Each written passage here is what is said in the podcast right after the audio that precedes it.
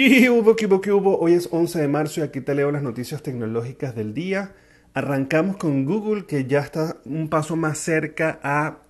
implementar su alternativa para las cookies de tercero, lo que básicamente es buscar eliminar todas las cookies como las conocemos hoy en día y están proponiendo una de varias alternativas que ellos tienen, pero una se llama la FLOC,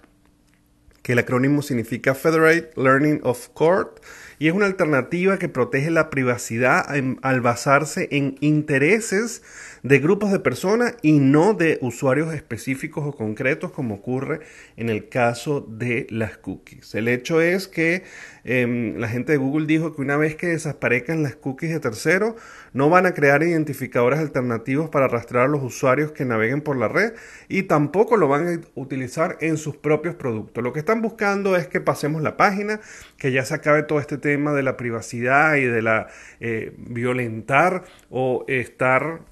poniendo en riesgo o atentando la privacidad de las personas, sí van a seguir viendo cuáles son tus intereses, eh, cómo navegas, cuáles son las cosas que, que, usualmente haces para seguir recaudando data, pero como ellos lo plantean es que ya no va a ser a título personal de un usuario específico, sino va a ser de grupos de personas donde van a entender de repente por tu ubicación o por tu edad o por alguna de las condiciones propias tuyas, pues van a saber qué tipo de contenido te interesa y bueno, ah, de esa manera, si eso se implementa, pues ya no habrá tantos problemas de privacidad y lo mejor es que ya no vamos a tener que estar aceptando específicamente cada una de esos permisos que nos piden las páginas web gracias a la iniciativa de la Comunidad Europea, donde tenemos que estar aceptando cada una de las notificaciones de las cookies, que al final lo que terminamos aceptando todas por defecto y ni siquiera sabiendo realmente lo que estamos haciendo.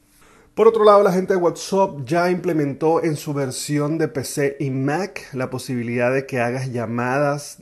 y videollamadas desde estos aplicativos. Al igual que ocurría ya desde hace mucho tiempo en Telegram, pues finalmente ya en las versiones de PC y las versiones de Mac vas a poder hacer videollamadas o llamadas. Lo que no se puede todavía es hacer multillamadas, solamente lo vas a poder hacer para una persona. Pero bueno, por lo menos un avance esta función ya está eh, activa en algunos usuarios específicos a manera de prueba desde diciembre del 2020, pero ya hoy anunciaron que finalmente lo vamos a poder hacer todos los usuarios. Bueno, señores, muchísimas gracias. Me pueden conseguir en todas las redes sociales como arroba el Circuito y se pueden suscribir al canal de YouTube o de Telegram o incluso el de Spotify para que reciban estas notificaciones todos los días. Nos vemos mañana. Bye bye.